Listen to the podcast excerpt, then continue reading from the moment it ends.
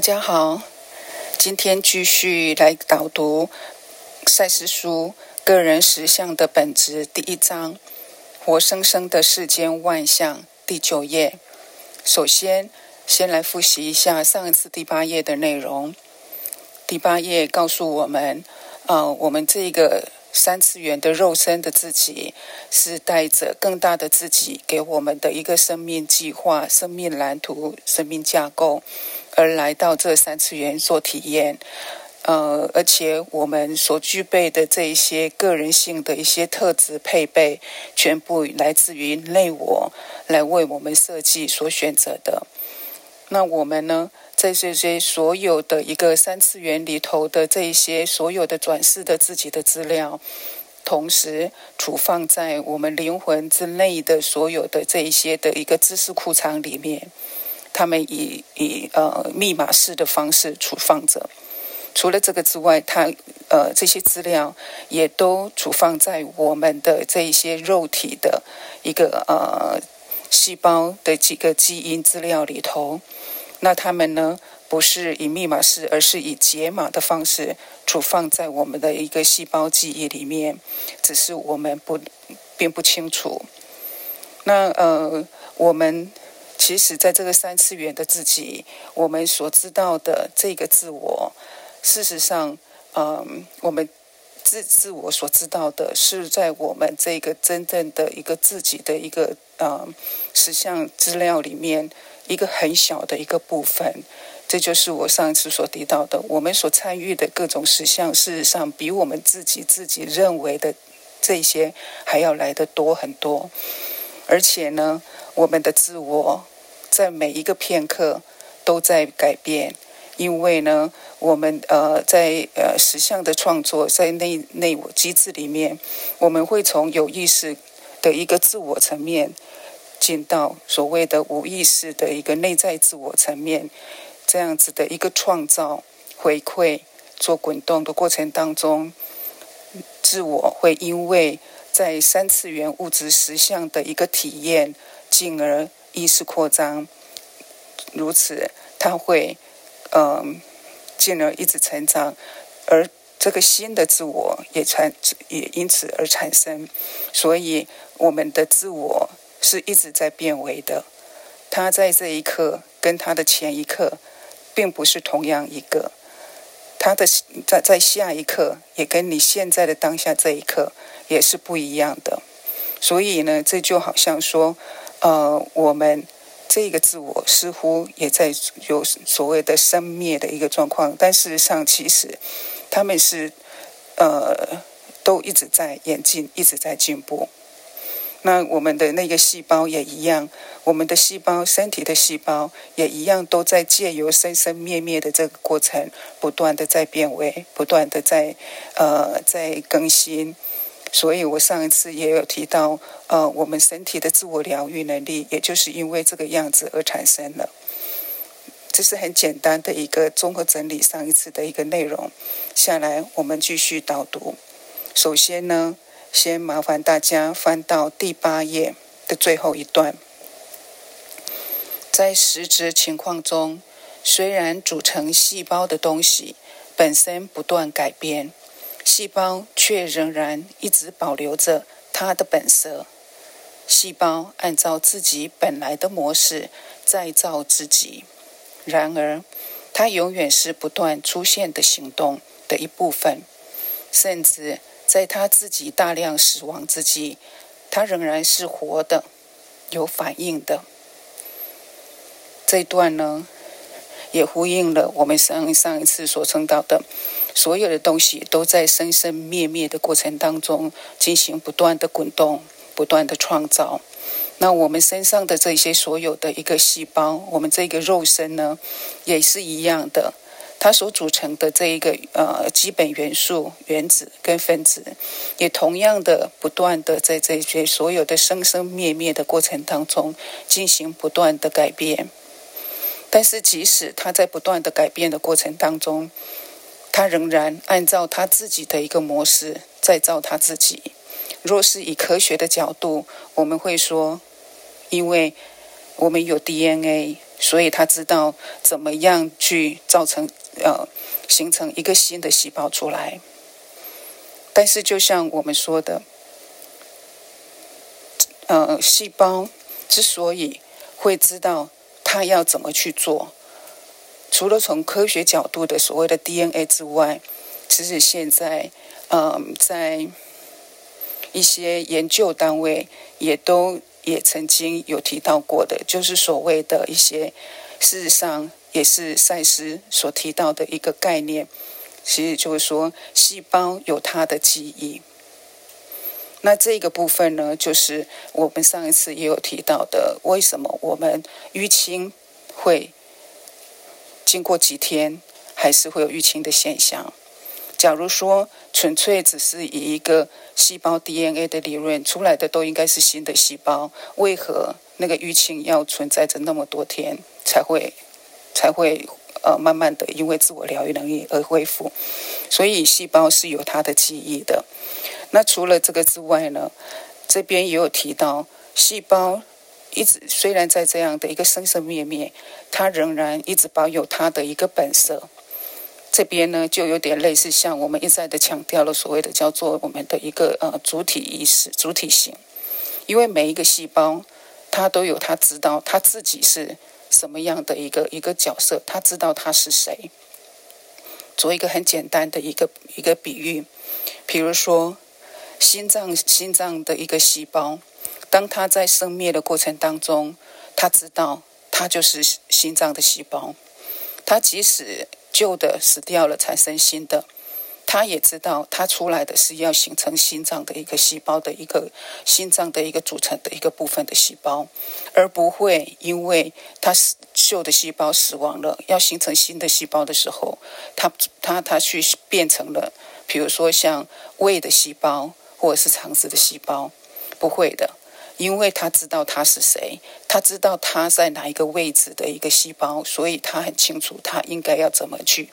变成一个新的。那当然，这在一个一个科学的角度，或者是说在呃赛斯的理论都是成立的。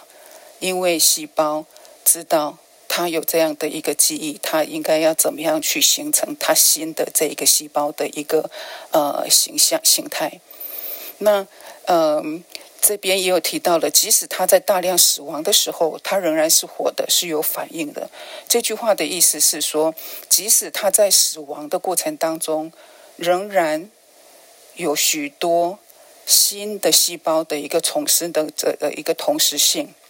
所以，即使这些细胞的一个呃大群体，它有很多每一天，我们说的，比如说像眼球细胞、那个角膜细胞，它的呃。一个周期就只有二十四小时，所以它在呃每一个片刻里头，其实都有很多很多的一个细胞的死亡，但是同时在这个死亡的过程当中，也有很多的一个新生的细胞重生出来，所以在这样过程当中，我们刚刚有说到的，他的之前也提到，就是说。旧的细胞在死亡之前，它是会把它这些相关的这些记忆，或者是说你以科学的角度，你说所谓的一个基因，基因的一个一个遗传因子，传给一这个这个旧的细胞。所以呢，呃，不是旧细胞，是新的细胞。所以呢，在这种前提底下，即使有大量的死亡，但是仍然有非常多的新的，嗯，对等的一个新的细胞的重生。所以它只是个讯息。它的这一个基因，它的这一个记忆，它都已经同时的一个传输过去，所以呢，它仍然是可以保有它原来的那一个那一个形态那个样子。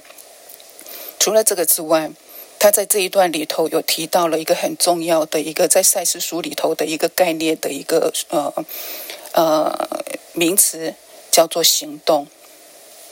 因为我们在说所有的一个呃意识。都要寻求呃，寻求创造来进行表达，来认识他自己。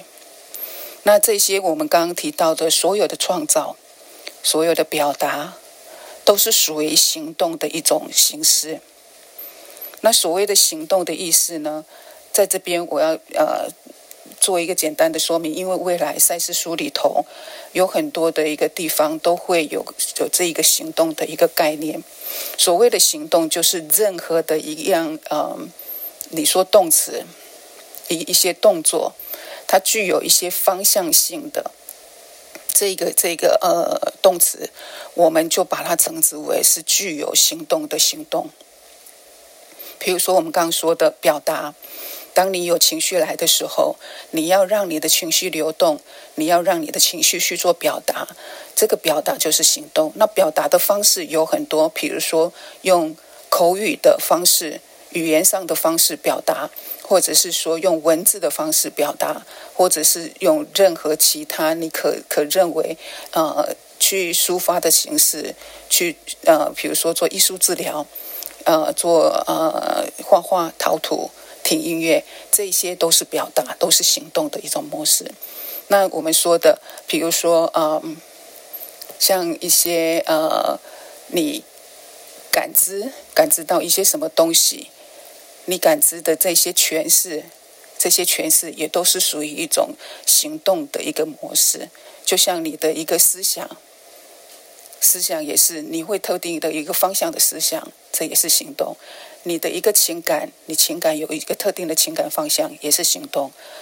所以，呃，行动只要就像我说的，符合那个所有方向性的一个动态的一个一个动词或名词，就称之为行动。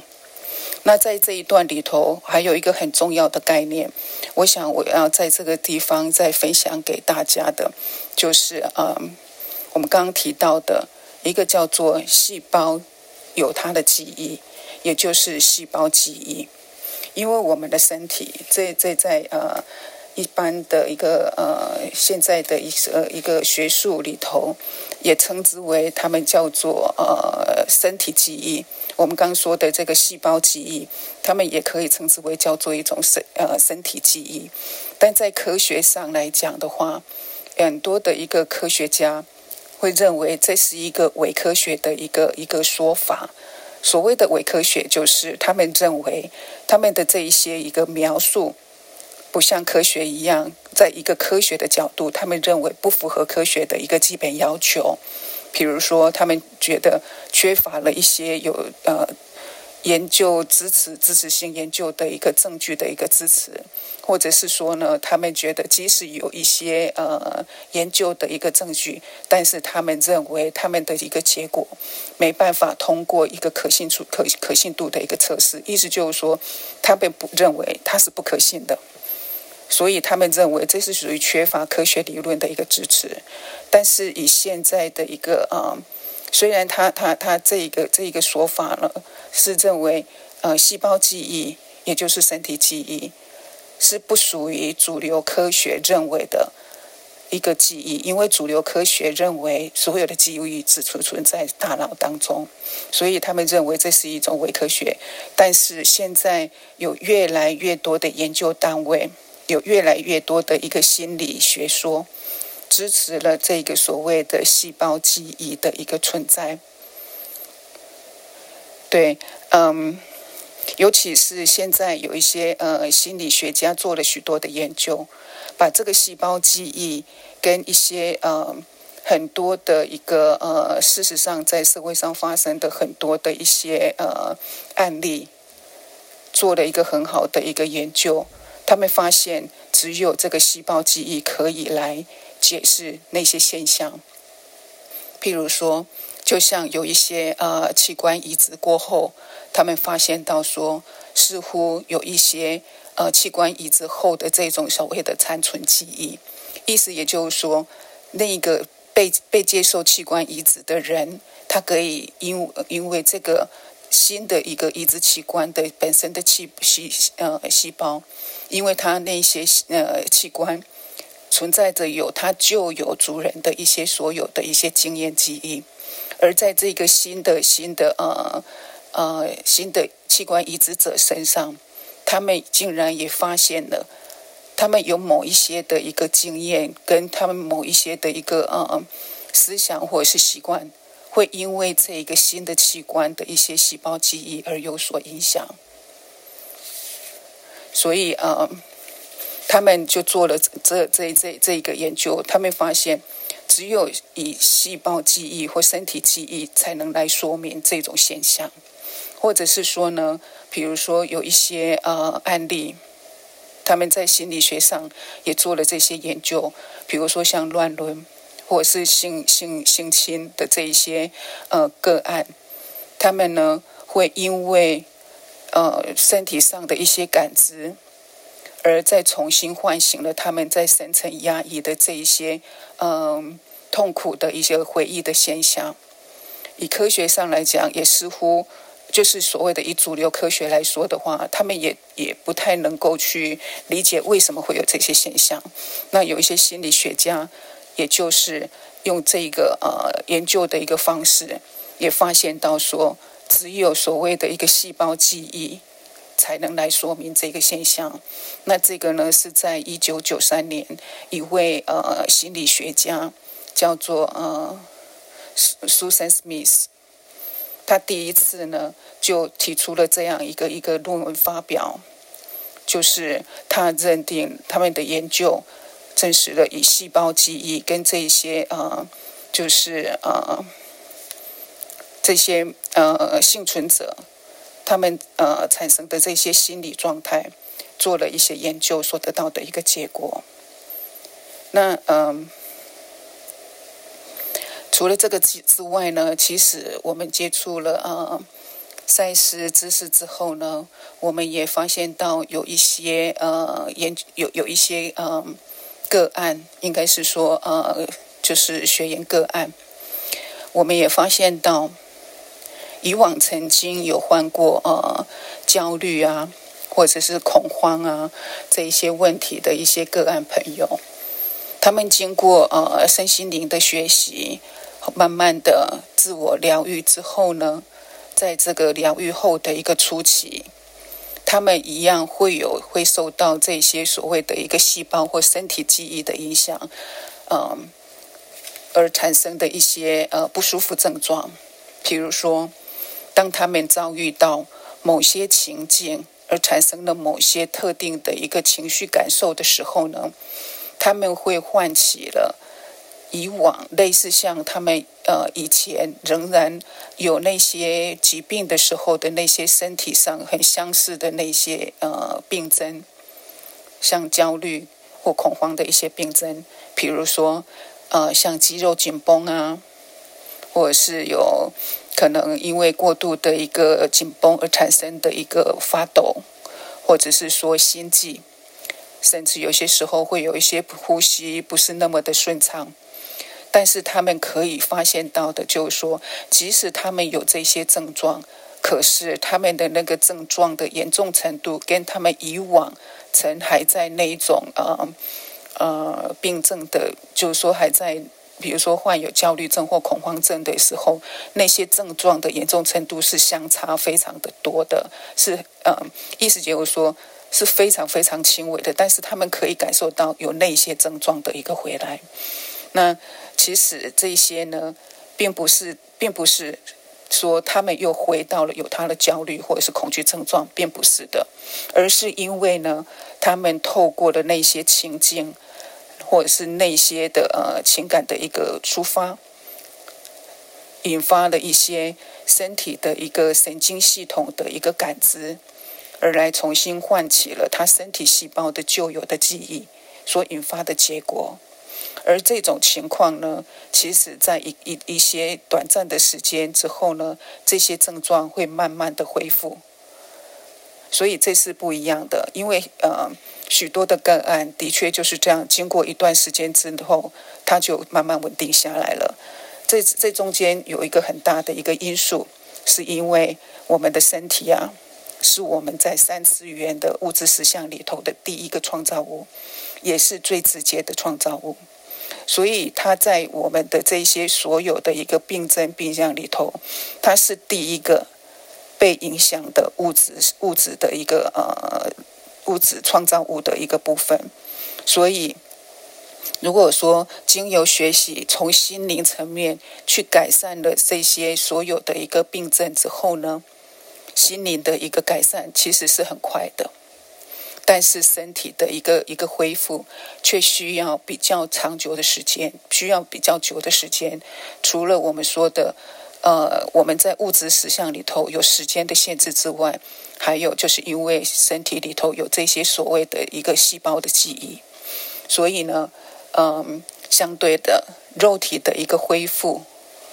就是说，这些细胞记忆必须要在经由时间，在经由这些新的一个记忆，慢慢的把它产生另外一个新的记忆，培养出一个新的记忆。那所以呢，它相对的呃，对一些相似的一个情境，或者是说相似的一个一个一个情感的时候，它能够慢慢慢慢的恢复到一个正常的一个状态，而不再去引发唤起它旧有的这一些呃症状。所以，呃，我用这个这个案例子来跟大家做一个说明，希望大家能够理解，这就是所谓的一个细胞记忆对我们的人体的一些症状的一个一个呃影响。所以有些时候，比如说，也许你知道有些人，或者是你自己曾经有一些毛病。那可能呢，呃，已经修复到一定的程度，事后你会回来，哎，好像在某一个情境，怎么又好像又回到一一个以往类似的这一种症状的时候，先不要紧张，理解它，这是所谓的一个你的旧有记的细胞记忆的一个呃一个反应，那不用太担心，就理解它，让自己以一个稳定的一个一个心灵状态。进行自己的一个新记忆的一个修复。那除了这个之外呢？最近呢，呃，其实啊，呃，以细胞记忆为题材的一个呃电影或者是漫画还蛮多的。最近就有一个朋友啊，分享了我一部电影，片名叫做《呃惊天破》，它是由谢霆锋所主演的。内容呢，就是呃以。器官的呃移植产生的这些残存记忆的一个影响，有兴趣的朋友呢可以去看看，呃，中文名字叫做《惊天破》。好，那下来呢，我们就再进行呃下一段的一个导读。被冠以各式各样名词的心理结构也是如此，名词本身并不重要。重要的是藏在这些名词之后的结构，这一种心理结构也一样在速生速灭的变化中保持其本色、其特有的模式。对这边呢，就是在呼应我们刚刚说的，所有的东西其实都在这种呃生生灭灭的呃过程当中进行呃不断的一个变化跟创造。那他这边呢，所谓的呃很多的一个心理结构的一个名词，就像我们之前曾经提到过的感觉基调。这个感觉基调呢，其实虽然它是我们一个先天的一个基本配备，但是这个感觉基调也可以音乐，因为我们自我的一个成长，我们自我的一个意识扩张，我们的感觉基调也会有所一个不同。但是它它它一样的，它的一个所有的一个这个配备，它是会依着在我们的一个生命计划的一个架构里面去做一个呃演变演化进行。那相同的，我们的一些的一个呃旧有的一个惯性信念，或者是说旧有的一个呃惯性是呃情感，也一样的，都是会因为自我的一个一个一个呃成长改变而有所不同。这就是他这边所提到的。下来一段，眼睛生自身体的结构，自我生自心灵的结构。他们看不到自己，但却都在从里向外看。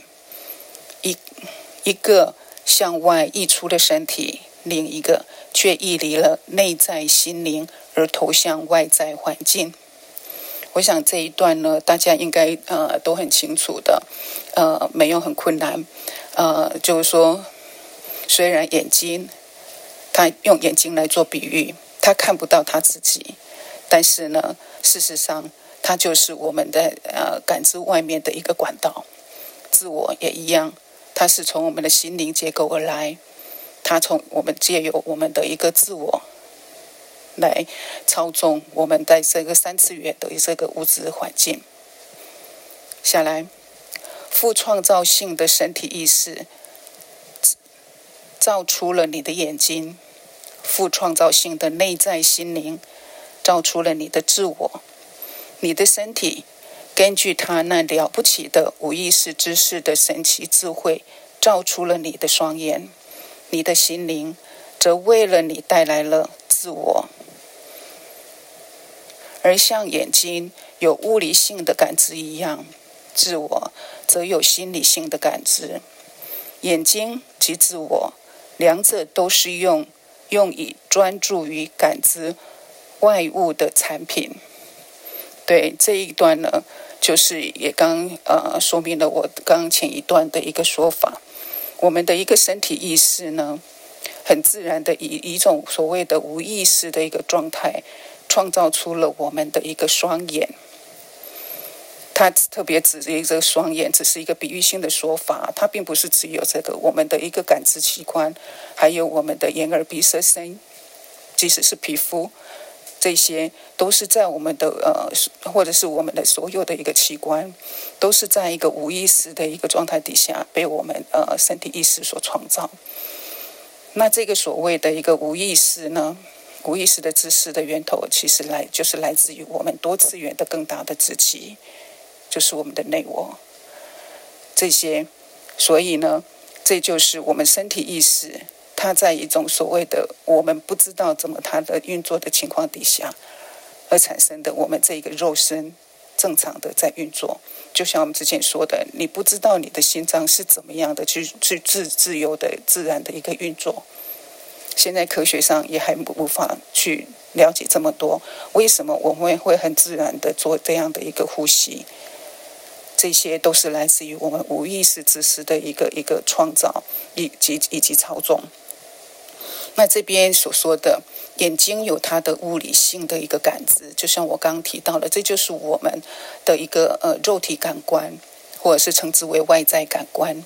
它就是所有包含我们的一个呃外在感知的那些器官，包括眼睛、鼻子、耳朵，我们的一个呃味觉，还有我们皮肤的触觉。这些都是属于我们的外在感官。那除了这个之外呢？我们自我的部分，它是属于有心灵性的感知。所谓的心灵性的感知呢，就是我们的内在感官。赛斯有提到所谓的九种的一个内在感官，未来我们可以再多呃做更多的一个说明。呃，在这边举一个很简单的例子来让大家了解什么叫内在感官。比如说，你平常，呃，有一些直觉，或者是说呢，突然有一些灵感，或者是说呢，有些时候你也许会觉得，哎，什么好像跟某一些人有一些心电感应，这些都属于内在感官。或者是说呢，你从小，呃，从小怎么会突然学会走路？学会走路的过程当中。你怎么知道要取得那个平衡？因为如果没有平衡，其实我们没办法好好的走的。那这一些平衡感，你从哪里来的？这些也属于内在感官。所以呢，在这边就让大家先了解这个部分。那所以呢，这边他又特别强调的，